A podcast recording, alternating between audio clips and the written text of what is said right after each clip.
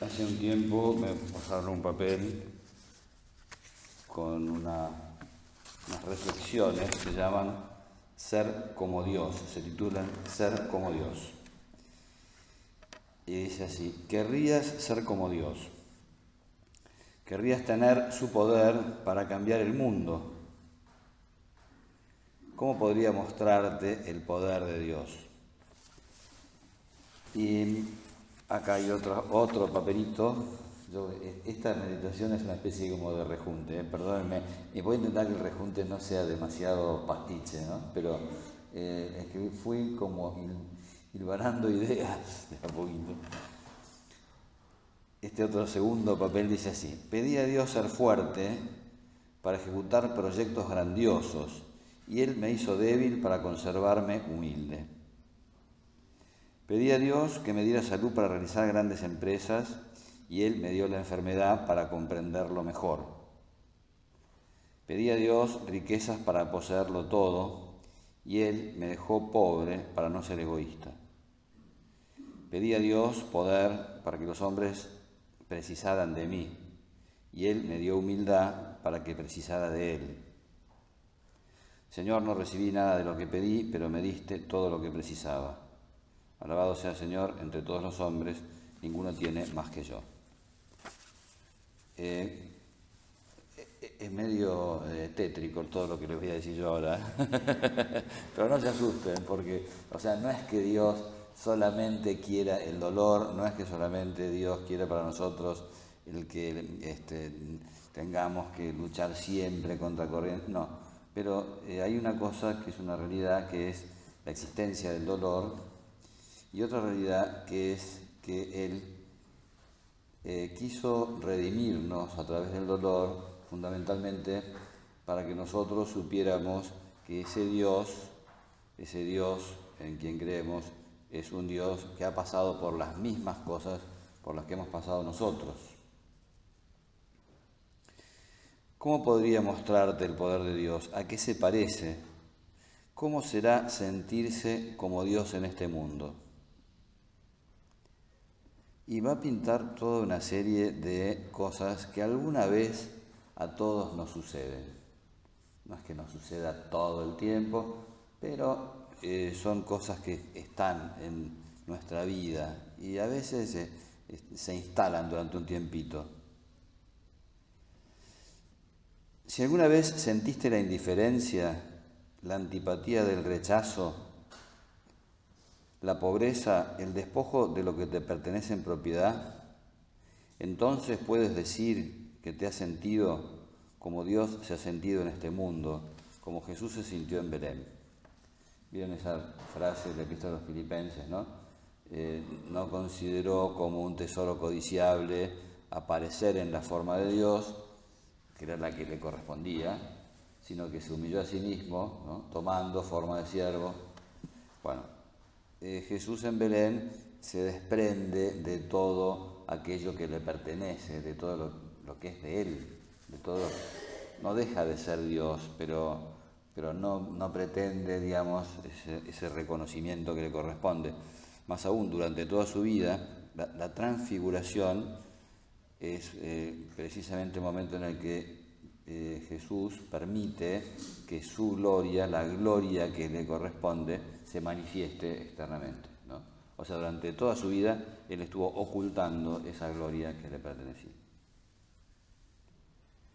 Si alguna vez tuviste un sueño y encontraste que cada esfuerzo que hiciste para realizarlo pareció estéril y sin esperanza, irrealizable, si sentiste correr tus lágrimas y vergüenza por lo inadecuado que parecías para esa tarea, entonces puedes decir que te has sentido como Dios se ha sentido en este mundo. Eh, me parece que era Ana Catarina Emmerich quien decía, hacía el comentario de, ese sudor de sangre de Jesús en el huerto, ¿no? Y de esa lucha enorme que Jesús tuvo que eh, soportar. Entonces lo que decía era que eh, Dios había permitido que Jesús viera la enorme cantidad de gente para quien todos sus esfuerzos y todos sus dolores no iba a tener fruto. Es como que le permitió, como que la gran tentación del demonio es decir, vas a sufrir por todos estos ingratos, vas a sufrir por todos estos que nunca van a valorar todo lo que hiciste por ellos. Si alguna vez se han burlado de tu entusiasmo, sin darte la posibilidad siquiera de explicarte, si alguna vez has sido insultado por tu bondad, por gente que te malinterpretaba, como di el Chapulín, se, se aprovechan de mi nobleza.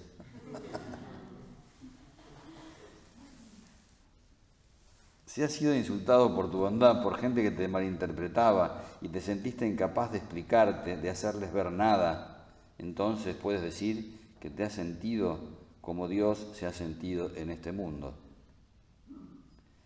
Eh, toda la opinión pública se vuelca en contra de él. A todos aquellos a los cuales él eh, curó, a todos los que él este, consoló, a los que explicó cosas, a todos aquellos con los que él había acompañado, toda esa gente le dio vuelta la cara. Si alguna vez has intentado hacerte atractivo a alguien sin lograrlo, si alguna vez has amado a alguien y deseado desesperadamente hacerte notar ante sus ojos sin lograrlo, entonces puedes decir que te has sentido como Dios se ha sentido en este mundo. Si alguna vez te sentiste abrumado, avasallado físicamente, débil para defenderte, si alguna vez has sido golpeado o abofetado o abofeteado y te sentiste impotente, desprotegido, incapaz de devolver los golpes, entonces puedes decir que te has sentido como Dios se ha sentido en este mundo. Es largo, ¿eh? Bánquense. Eh, pero, pero eh, Recién ahora tengo, digamos, como lo tengo que predicar, recién ahora tengo el tiempo para detenerme en cada una de estas cosas, porque las veces que lo he leído, lo he ido leyendo así como este, medio por encima, medio como por arriba, ¿no? Me, ha servido para algunas oportunidades, pero, pero bueno, por eso les pido que este, se banquen en la lectura y, y quizás la monotonía, ¿no? Si alguna vez te sentiste dolorido, derrotado, que perdías la salud y el tono de tu cuerpo joven y que perdías también las oportunidades que eso trae consigo y te has visto impotente de hacer retroceder el tiempo, si sentiste el mundo escurriéndose entre tus manos mientras te sentías envejecer y te encontrabas cada vez más marginado, entonces puedes decir que te has sentido como Dios se ha sentido en este mundo alguien decía, no me voy a acordar eh, bien del modo, pero decía como que, a como a la vuelta de la esquina eh, la vida te quedó un paso atrás, ¿no? O sea, la vida va circulando, va, corriendo, ¿no? Si vamos transitando la vida y en un buen momento uno dice, ah, por ejemplo, me pasó hace poquito, ya llevo 40 años de cura, y se fue la vida, se fue la vida, no tengo otros 40 años para gastar.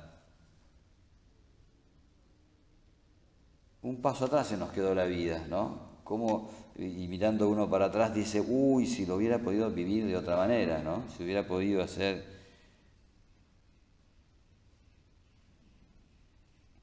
Si te sentiste como en minoría, solo, frente a la histeria colectiva o a la masa enloquecida, si alguna vez sentiste personalmente la maldad enfermiza del abuso por parte de una patota, entonces puedes decir que te has sentido como Dios se ha sentido en este mundo y como Jesús se sintió el Viernes Santo. Bueno, esto nos habla de fundamentalmente de que podemos parecernos a Dios no de la manera que a nosotros nos gustaría, no de la manera de compartir el triunfo, compartir toda la gloria, compartir... Eh, todo eso va a llegar. Dios también lo tiene previsto para nosotros. Pero eh, es cierto también que, como decía Juan Pablo II, El misterio del dolor solamente se comprende a la luz del dolor redentor de Jesús. Em, está bueno, a uno le gusta redimir eh, saliendo en una etapa del, diario, ¿no? Este, saliendo en la primera plana, o sea. Había uno, no voy a, nombrarlo porque hay, personas a las que no les guste que, que nombre demasiado. había un tipo que le habían dicho, mira, baja un poco el perfil, le dijeron, porque estás, siempre estás en la primera, sí, tenés razón, no sé qué, no sé cuánto. Se fue a Córdoba, ¿no? un lugar donde era totalmente desconocido. Y entonces, bueno, hubo un accidente en el camino y el tipo estaba ahí al lado y ayudó en el accidente, no sé qué, primera plana, fulanito de tal, desconocido en el lugar al que iba. Bueno, entonces a, él le tocan ese tipo de cosas, ¿no? O sea, la historia transcurre donde está este sujeto. O sea, todo... Y hay otras personas que no, que les pasa al revés, ¿no es cierto? Que, bueno, donde pasa, donde pasa uno no pasa nada, bueno, eh, claro, evidentemente eh, el Señor nos redime a través del dolor. Dios nunca se impone, no avasalla, no vence. sí, Él termina venciendo la muerte, termina venciendo el pecado, y termina, pero digamos, de Jesús no se propone vencer al otro, no se propone ser más que el otro. El poder de Dios en este mundo no es nunca el de los músculos, la velocidad, el atractivo físico, la brillantez o la gracia. La gracia en el sentido contemporáneo de la palabra, ¿no? Es el. Bueno. El que funciona de ese modo es el poder del mundo. El poder de Dios, por el contrario, es mudo, inerme, marginal, pudoroso pero es más profundo y es el fundamento de todas las cosas. El poder de Dios es inerme. Esto es una, es una contradicción in terminis, ¿no es cierto? Es una. Este,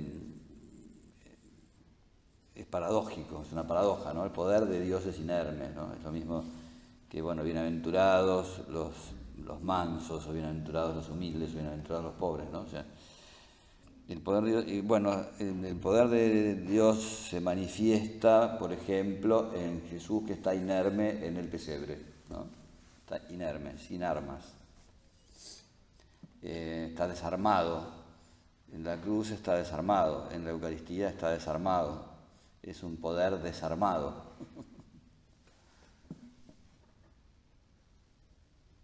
El poder de Dios es la belleza, habría que escribirla con mayúsculas la belleza de una vida que no se impone, sino que se pone voluntariamente a disposición de los demás, llena de alegría, de perdón, de ganas de ser útil.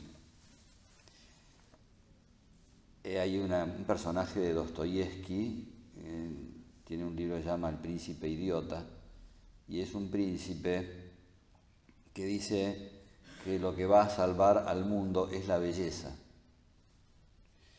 y él estaba cuidando a un amigo suyo que tenía una enfermedad tremenda y además como muy degradante o muy poco agradable.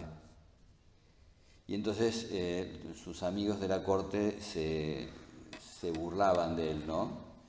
Dice, el príncipe ha dicho que Dios, el príncipe ha dicho que la belleza va a salvar este mundo, ¿no? Dice, ¿qué hay de belleza en, e, en esta enfermedad? ¿no? Y entonces parece ser que el príncipe se quedaba callado, no decía absolutamente nada, como Jesús, ¿no? frente a Pilatos o frente a Herodes, se quedaba callado y no respondía y seguía, pero él en su interior seguía cuidando a aquel hombre enfermo, a aquel amigo suyo enfermo. ¿no? Eh, y, bueno, y, él y se bancaba ¿no? las, bromas de este de este otro sujeto y, quizás las sonrisitas este, de, los amigos y, las bromas y los gastos. Y entonces él seguía insistiendo en eso, en que la belleza iba a salvar al mundo. Y, entonces eh, la belleza que va a salvar al mundo es, y este es el mensaje que pretende dar Dostoyevsky, es la belleza del corazón de Cristo, es la belleza del servicio, es la belleza de eh, la persona que no está buscando su propia gloria, de la persona que perdona, de la persona que busca ser útil a los demás. Bueno, eh, ese triunfo, podríamos decir, lo tenemos siempre al alcance de nuestra mano. Eh, y está, es cierto, signado por esta dificultad, está asignada, está acompañada por el dolor, ¿no? Es una señora que había pasado muchas dificultades a lo largo de su vida, pero que tenía una, gran, un gran trato con Dios, una gran intimidad con Dios.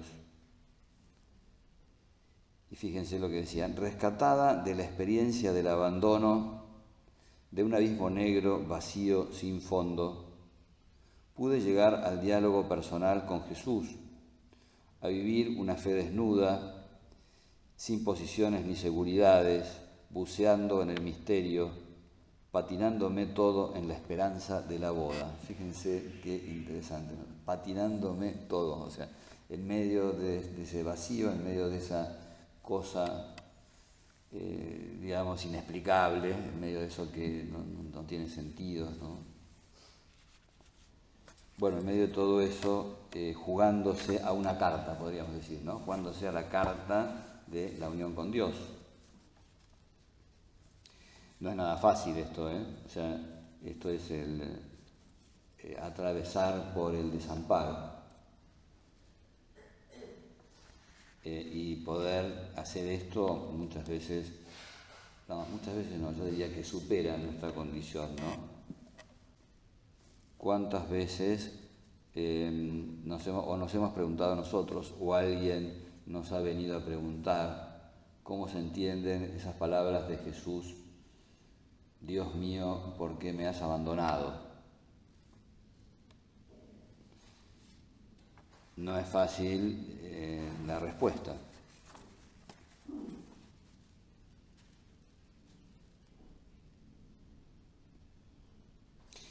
En aquella experiencia, decía un autor espiritual, en aquel grito, en aquel porqué dirigido al cielo, Jesús establece un nuevo modo de solidaridad con nosotros que tan a menudo nos vemos obligados a levantar los ojos y los labios al cielo para expresar nuestro lamento y a veces eh, nuestra desesperación. ¿Cuántas veces hay momentos en los cuales nosotros sentimos eso, muchas de estas cosas que acabamos de leer, ¿no? Sentimos como el desamparo, sentimos que nuestras cosas no le importan a los demás, sentimos que la gente da vuelta la cara, sentimos que los demás están en otra, sentimos que esto en lo que estamos es demasiado difícil, sentimos que no estamos capacitados, bueno, de todo un poco, ¿no? sentimos como que no tenemos nadie a quien acudir.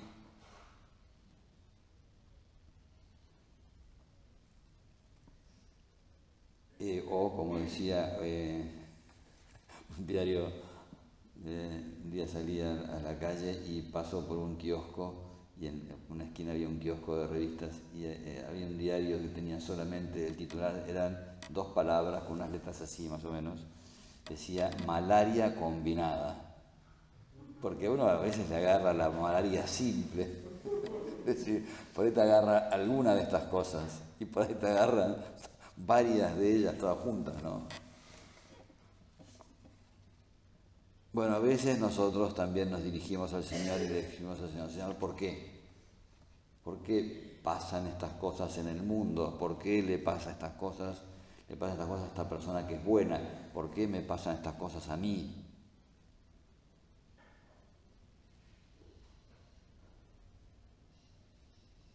Escuchando a Jesús pronunciar su por qué, aprendemos que también los hombres que sufren pueden pronunciarlo pero con esas mismas disposiciones de confianza y de abandono filial de las que Jesús es maestro y modelo para todos.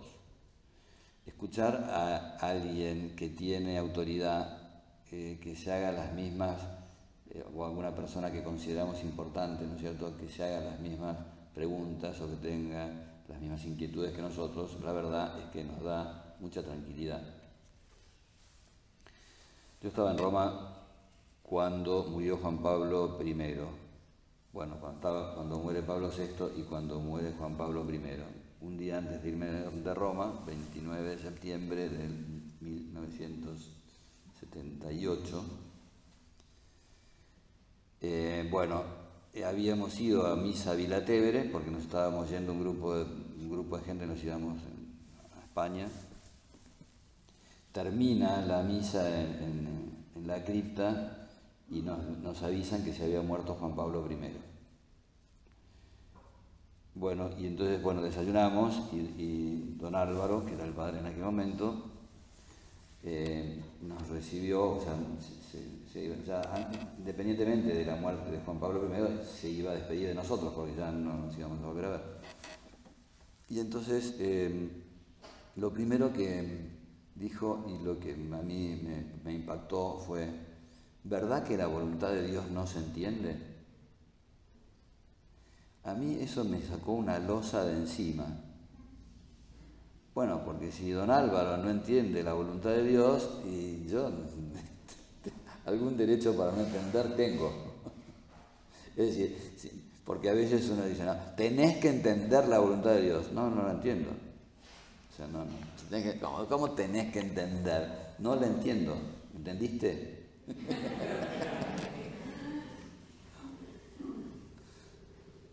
Y entonces uno no, no, no, no, sabe por qué pasan las cosas, ¿no?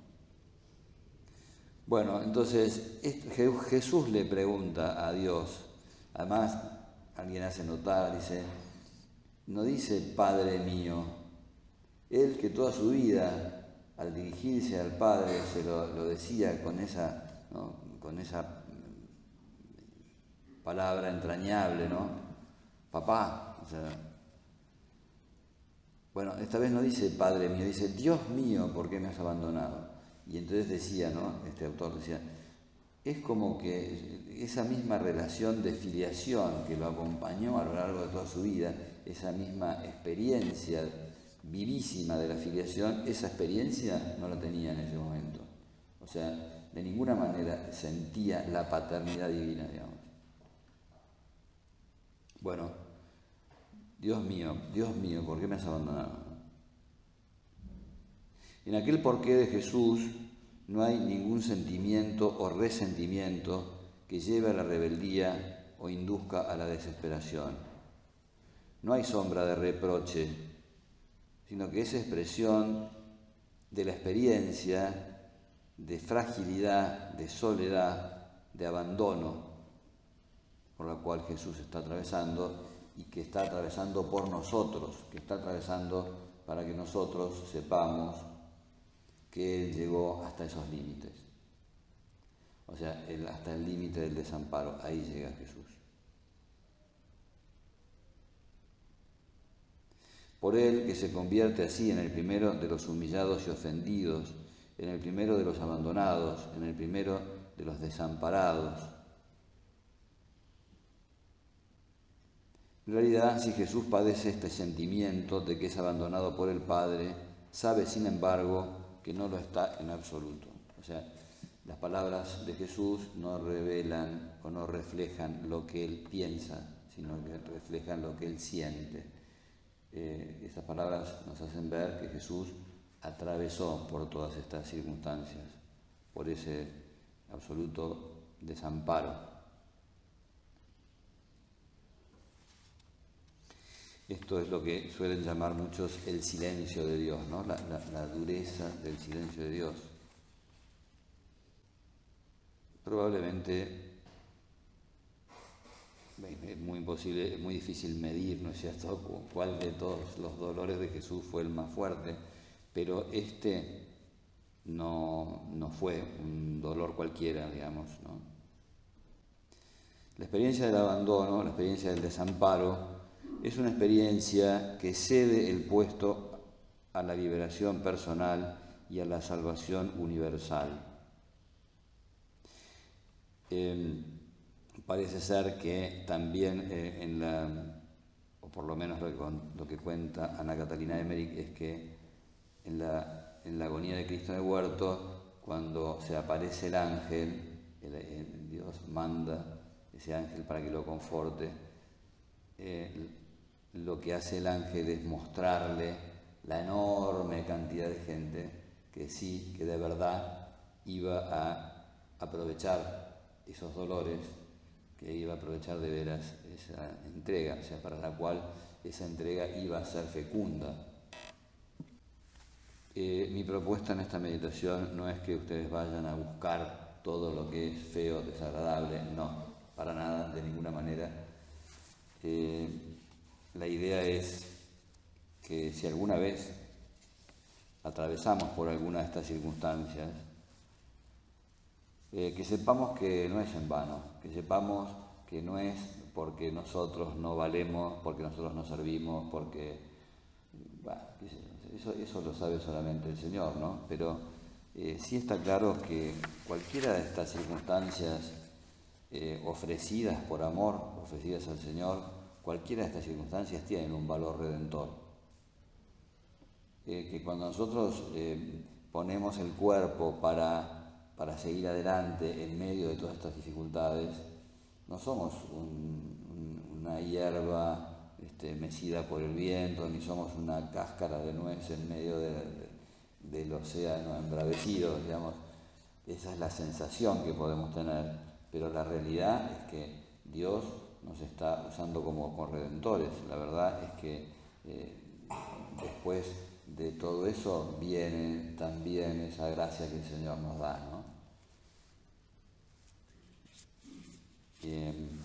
bueno, que le agradezcamos al Señor haber querido atravesar por estas circunstancias, fundamentalmente para que nosotros sepamos que esa vida nuestra tiene un sentido eh, y que si hay cosas que nos hacen semejantes a Dios, son fundamentalmente estas, ¿no es cierto? Porque, porque vivimos esa vida que Jesús ha vivido y que, es aquella vida con la que Él nos, redime. Podría haber elegido una vida distinta para, Él mismo. Por tanto, aprovechemos todas las cosas que son eh, agradables, buenas, porque son regalo divino pero que sepamos que estas cosas eh, nos sirven para nuestro crecimiento y nos sirven también para la redención del mundo entero.